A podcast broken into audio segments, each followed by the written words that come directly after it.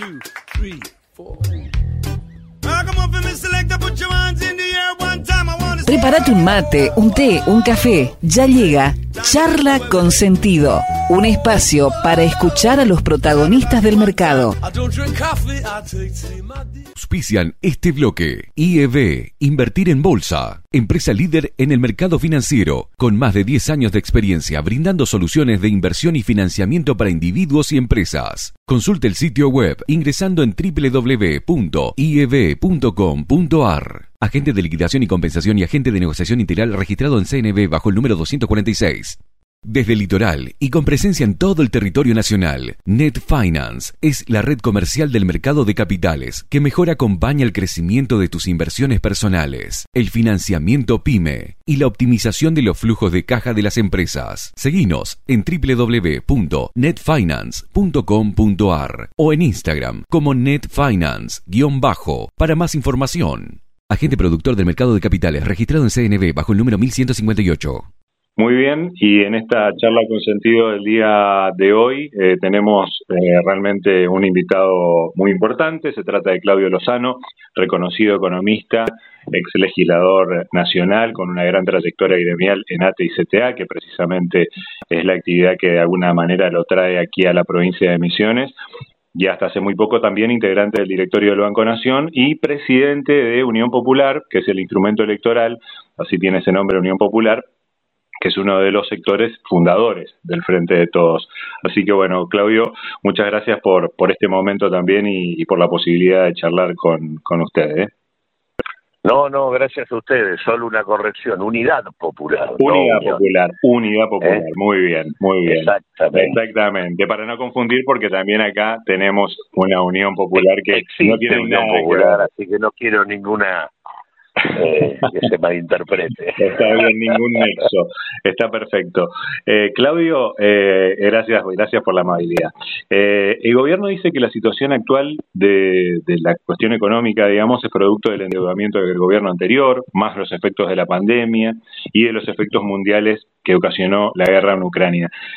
¿Esto es exactamente así o también además esto vino acompañado de un rumbo desacertado en las gestiones al frente del Ministerio de Economía y de las, decisiones que se pudieron tomar desde ese lugar? Es rigurosamente cierto de que tanto el sobreendeudamiento generado por el macrismo, sobre todo además en el marco de el crédito entregado por el fondo, así como el tema del impacto social que produjo y económico que produjo la pandemia, este, y demás, eh, y obviamente el impacto que tiene hoy a nivel mundial el tema de la guerra, todo eso influye en la situación de Argentina, lo cual no quita eh, que claramente el rumbo tomado por el Frente de Todos desde el comienzo hasta aquí eh, no ha sido el acertado, digamos. Claramente nosotros teníamos eh, dos objetivos básicos, que era poner en marcha la recuperación de las condiciones de vida de nuestro pueblo. Esto no se ha logrado. Este, incluso no se ha logrado, lo cual es más grave, en el marco de un proceso de recuperación de la actividad económica que tuvo lugar desde mediados del 2020 hasta hoy, pero que como se dio en un contexto de ampliación de la desigualdad en la distribución del ingreso, este, quien se quedó apropiando, digamos, de esta recuperación fueron actores eh, muy, muy, muy escasos, muy limitados, ¿no? Básicamente grupos empresariales con peso dominante en algunos mercados de la economía argentina. Este, y al mismo tiempo el otro objetivo que teníamos era el tema de poder negociar bajo condiciones que resguarden nuestra soberanía eh, el tema del endeudamiento recibido. Y acá tampoco se logró este, el objetivo, estamos con revisiones trimestrales, con un programa absolutamente controlado que nos obliga a políticas que no son las que necesitamos, eh, para decirlo de manera muy sencilla, mientras necesitamos con urgencia un programa antiinflacionario que recomponga el poder adquisitivo de la población, lo que tenemos es un acuerdo con el fondo cuyas eh, metas y definiciones son claramente inflacionarias. Así que ahí radica, te diría, una de las contradicciones más grandes este, que tiene hoy la, situación económica. Y es eso lo que claramente la, la sociedad argentina eh, expresó en el 2021. Claramente millones de personas que habían votado al frente de todos en el 2019 dejaron de hacerlo en el 2021.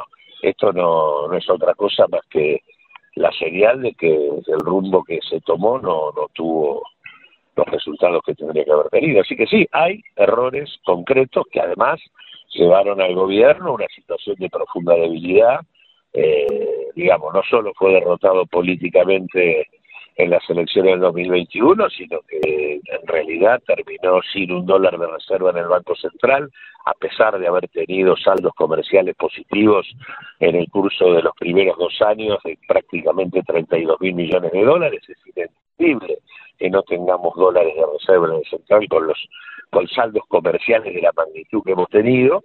Este, eso claramente indica este, una gestión equivocada este, que no priorizó, ni privilegió, ni defendió lo que tenía que defender, y al mismo tiempo también una, una gestión que en lugar de fortalecer la capacidad fiscal y de intervención del Estado argentino, lo subió en un proceso de endeudamiento en pesos que también lo hizo apretable y condicionable por parte de los actores que manejan capacidad financiera. Así que en ese contexto de debilitamiento político, de falta de reservas y de endeudamiento en peso del Estado argentino, se puso en marcha un golpe de mercado, que es el golpe que comenzó en junio y que siguió hasta hace un par de semanas, que termina entronizando al frente del gobierno nacional a Sergio Massa la puesta en marcha de un plan de ajuste y estabilización que no tiene nada que envidiarle a los planes de ajuste históricos que el Fondo Monetario Internacional ha hecho en diferentes momentos en nuestro país y en otros lugares del mundo con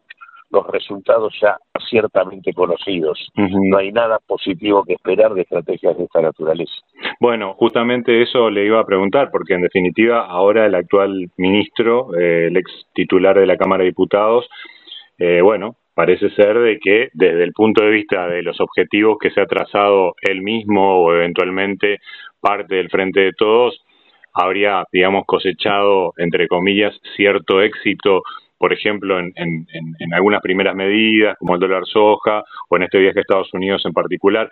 Es decir, que este, usted no comparte absolutamente ninguna de las medidas, digamos, que, que, que ha impulsado Massa desde que ha llegado al mm, Ministerio de Economía.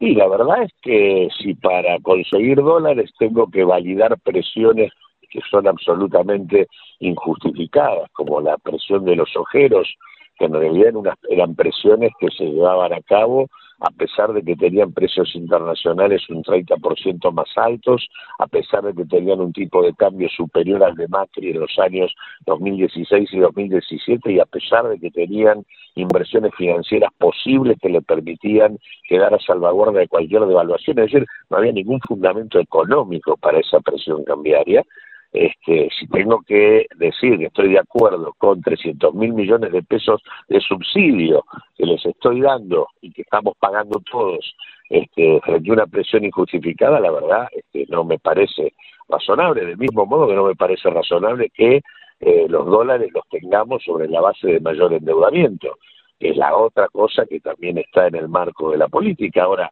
la verdad es que más allá de que a mí me parezca mejor o peor, lo cierto es que es lo que está ocurriendo. Y lo que está ocurriendo debería ser transformado rápidamente por parte de un frente de todos que no tienen como orientación dominante una estrategia de esta naturaleza, porque esta estrategia amplía la desigualdad existente. Acá estamos este, mejorando las condiciones de rentabilidad de los sectores que han venido siendo ganadores de la experiencia de la Argentina del último tiempo. No estamos, este, digamos, mejorándole las condiciones a los que han venido perdiendo.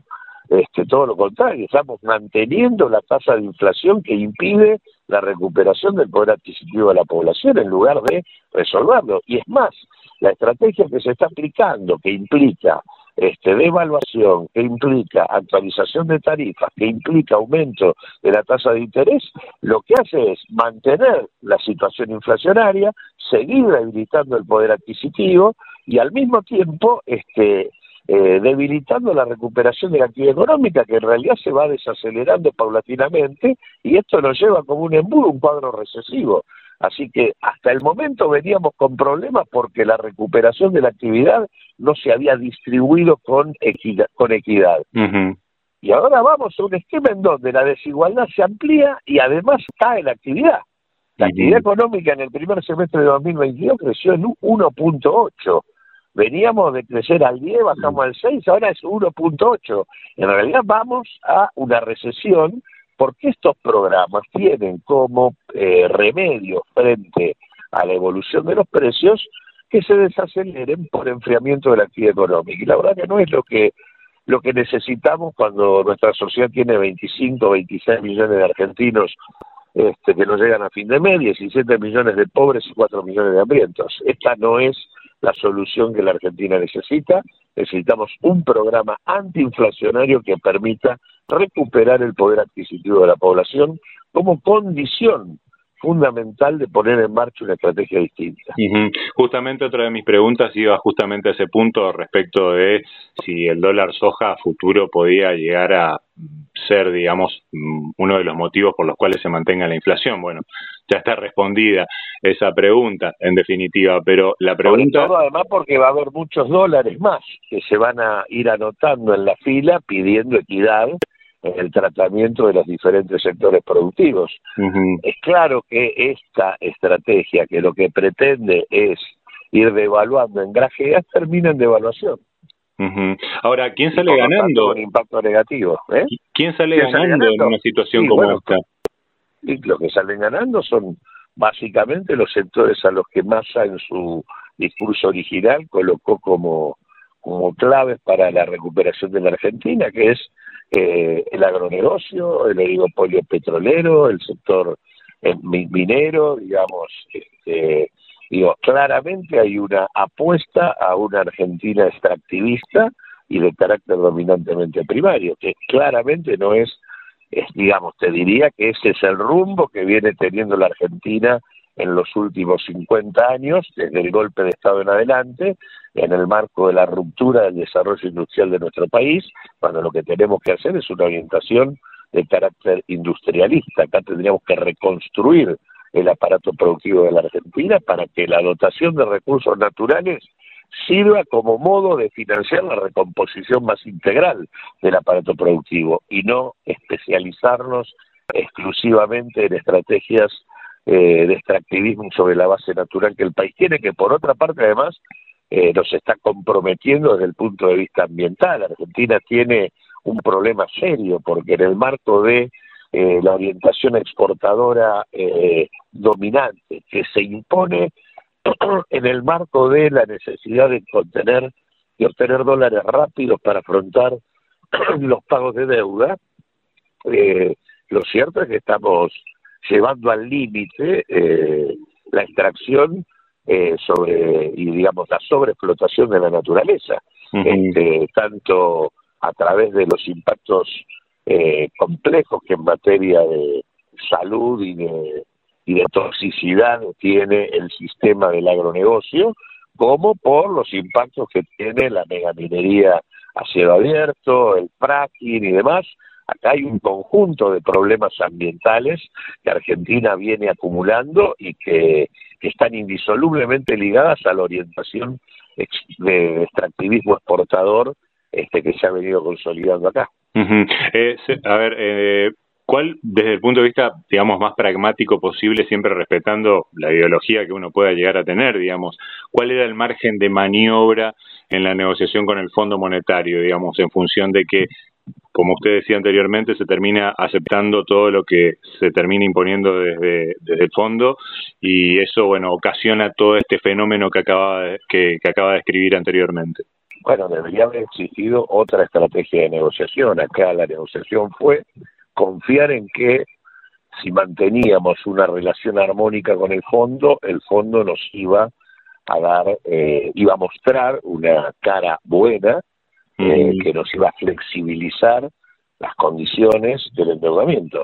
Bueno, claramente eso fracasó. Acá deberíamos haber planteado un proceso de investigación del endeudamiento, de identificación de todas sus irregularidades, de demostrar los niveles de ilegalidad, inconstitucionalidad y eh, fraude a la administración pública que estuvieron presentes en la estafa que supuso el acuerdo con el fondo y tal cual lo demuestran los documentos públicos elaborados por el Banco Central, por la Oficina Anticorrupción, eh, por la Procuración del Tesoro, y que claramente nos permitirían que nos hubieran permitido que tanto el Poder Ejecutivo como el Poder Legislativo declararan la nulidad del endeudamiento y apretaran de ese modo a la justicia para que hiciera lo que tenía que hacer. Y con esta definición deberíamos haber ido a discutir con el fondo y haber llevado al fondo a la Asamblea General de Naciones Unidas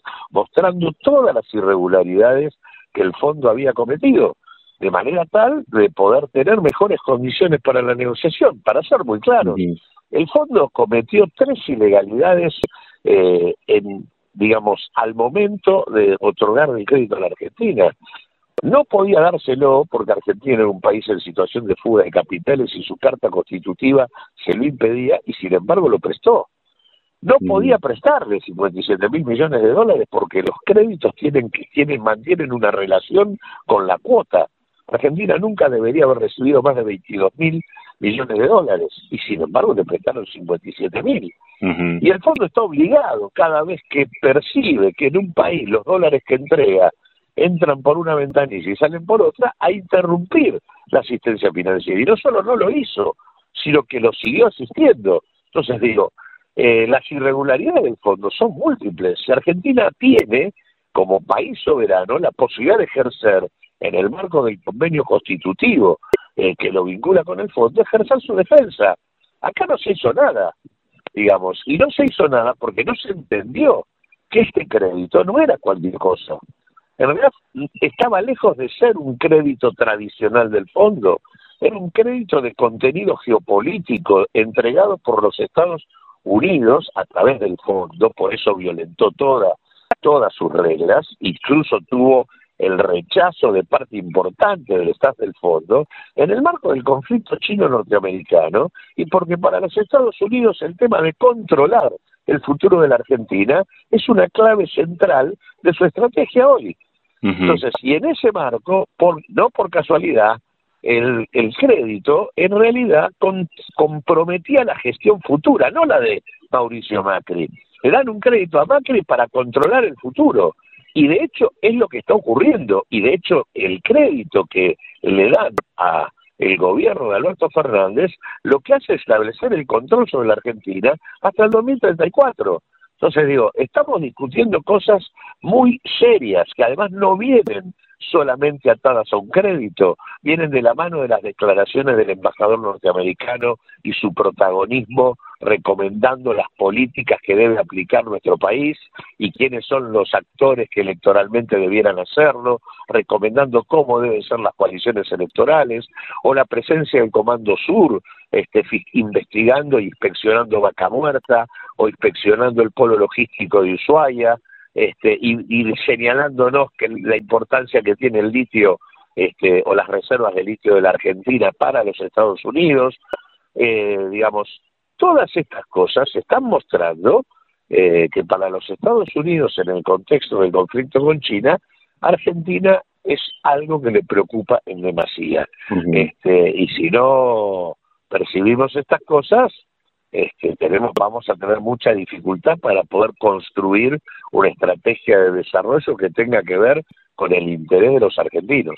Este me parece que es el punto de fondo.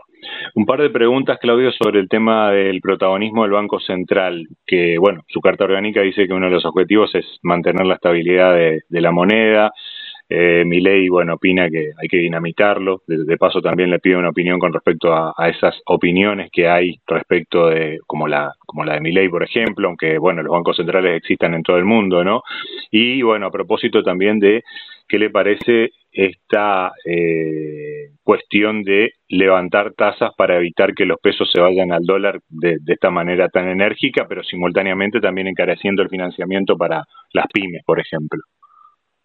No, no, yo creo que, digo, el tema de tratar de arbitrar el problema de la de la fuga de la fuga de divisas este, sobre la base de tasas de interés eh, cada vez más altas, este, digamos, volvemos al problema de que un remedio no, no, soluciona el tema, que no, sino que nos incorpora otro problema.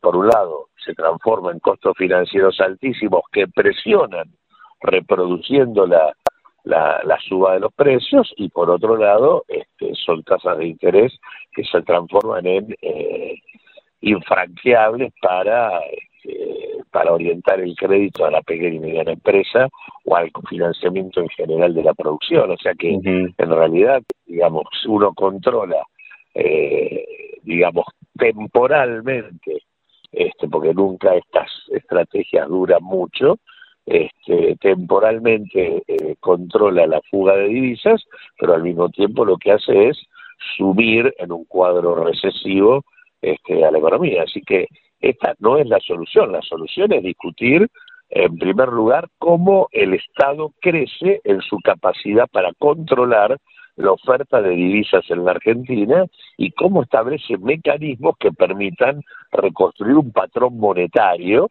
eh, propio. Eso es lo que está en discusión en la Argentina.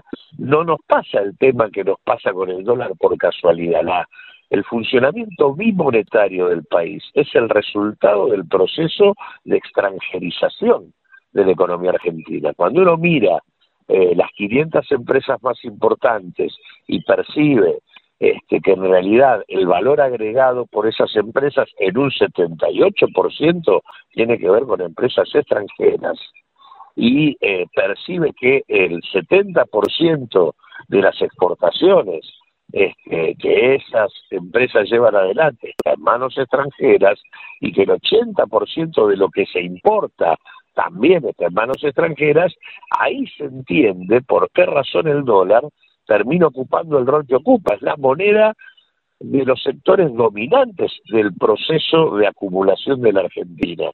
Luego, a partir de allí, en cascada, el resto de los actores se defiende eh, buscando acumular en esa moneda, pero la razón tiene que ver con que los actores principales no funcionan en pesos y de hecho nuestras principales grupos empresarios locales, este, como Aceitera General de ESA, como Bridas, como Pérez Compán, este, y demás, en su proceso eh, lo que han ido es internacionalizándose. O sea, en la desaparición de la burguesía nacional, de la cúpula del poder económico de la Argentina, ahí hay que buscar la razón por la cual no tenemos moneda. Y por lo tanto, lo que hay que discutir es cómo el Estado, junto a las pymes, junto a los trabajadores y a la economía popular, van conformando un nuevo sujeto este, que sostenga una estrategia de control sobre los capitales transnacionales de la Argentina capitales que en realidad este, vienen promoviendo una orientación este, que no es la que necesitamos para revertir las condiciones de decadencia en las que hemos venido este, viviendo durante los últimos 50 años. Acá estos actores tienen la tendencia a demandar plena libertad para sus movimientos de capitales. En ese proceso lo que hacen es acumular deuda, este, que luego trasladan al Estado por diferentes mecanismos, realizan procesos de acumulación financiera, este, fugan divisas al exterior, no invierten y además resisten cualquier intento de cobrarles impuestos. La Argentina necesita una reforma impositiva en profundidad que vaya y focalice sobre estos actores la recaudación principal, necesita replantear el sistema financiero para cortar los mecanismos de fuga este, y esto tiene que ver con una ley de entidades financieras que sigue siendo la de la dictadura. Hay que replantear el tema del comercio de granos. Nosotros perdemos por cada dólar que ingresa, un dólar queda afuera. Acá hay un comercio de granos absolutamente opaco, este, y ahí hay que reconstruir un Estado que en realidad no tiene hoy control ni sobre los puertos, ni sobre la flota este, de barcos que llevan la carga de la Argentina, ni sobre el ferrocarril que llega a puerto, digamos, no controlamos nada. Este, tenemos toda la declaración de las exportaciones a declaración jurada de las empresas, empresas que en general son corporaciones transnacionales que triangulan entre Paraguay, Rosario y Uruguay y declaran la mercadería en Uruguay para no pagar retenciones y dejando una parte de los dólares afuera de la Argentina. Digo, toda esta discusión sumada al replanteo financiero son claves para discutir cómo tenemos control sobre el funcionamiento de la economía, a vez de que hay que declarar al dólar como este, un bien esencial de manera tal de que en la Argentina no se pueda funcionar en dólares, hay que funcionar en pesos este, pesos que obviamente deben tener el respaldo este, de nuestros recursos naturales o el respaldo del oro. Digamos, hay que buscar un modo de construir una moneda con respaldo este, bajo otras condiciones que las que tenemos hoy. Eh, este es un programa, Claudio, en el que nos enfocamos en el sistema bursátil, proponiendo la educación financiera y también promoviendo la cultura del ahorro con muchos oyentes que inclusive son inversores. ¿Cuál es su impresión sobre el mercado de capitales? Cree necesario consolidarlo como en otros países del mundo. Eh, y bueno, ¿qué impresiones genera también de que de alguna manera el Estado cope gran parte del financiamiento disponible con, con tasas imposibles de ofrecer para un privado, por ejemplo? Bueno, creo que es la evidencia de que no tenemos hoy un, mercado de capitales ni un sistema financiero que contribuya ni con la inversión, este, ni, ni, ni con el financiamiento de la inversión, ni con el financiamiento del consumo este, claramente Argentina tiene niveles de bancarización muy bajos y claramente hay que hay que replantear. Me parece que en este sentido, digamos, el tema de que nosotros todavía sigamos funcionando con la ley de entidad financiera de la dictadura militar es un es una rémora del pasado que limita profundamente la, la posibilidad de que el ahorro del sistema argentino, que es muy grande, eh, porque toda esa masa de fondos este, que de alguna manera se transforma en depósitos del sistema para luego terminar especulando contra la deuda pública, este, son todos fondos que podrían estar este, financiando inversión y consumo en nuestro país. O sea que, este, digamos, una de, las, una de, las, cuestiones para fomentarlo básicamente sería, teóricamente, desde su punto de vista, eh, reformar la legislación que, que, lo La legislación, lo cual implicaría discutir, por ejemplo, este, digamos, yo creo que tiene que haber un, papel rector por parte del Banco Central respecto a la orientación del crédito, este, y, ahí tiene que haber una capacidad de control sobre este, el ahorro para poder direccionarlo en función de los objetivos este, del desarrollo este, y en este sentido habría que ver en qué medida la banca extranjera este, participa del sistema financiero aportando capital, no que tenga la capacidad de, de captar ahorro este, local este, sin incorporar capital propio. Este, y intervenir y definir sobre cuál es la orientación del crédito.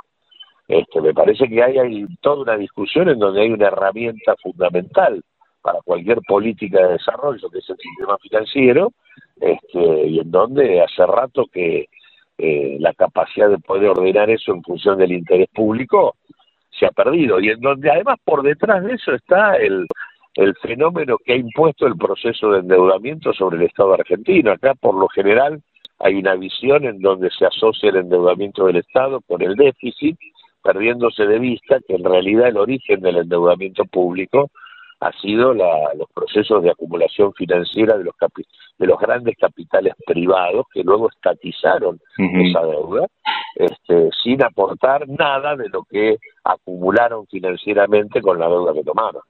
Entonces me parece que hay toda una revisión del proceso de endeudamiento que tiene que permitir liberar las cuentas públicas del peso dominante que el endeudamiento ha tenido sobre ellas y en ese sentido yo creo que lo que se ha hecho al, al perder la oportunidad de investigar el endeudamiento en el curso del presente gobierno, cuando la evidencia respecto a la estafa consumada por el fondo ha sido tan mayúscula y cuando es tan evidente que de los 100 mil millones de dólares que entraron, 86 mil se fueron, este, me parece que es una oportunidad que, que, no, no, no, no vale la pena dejarla pasar así nomás.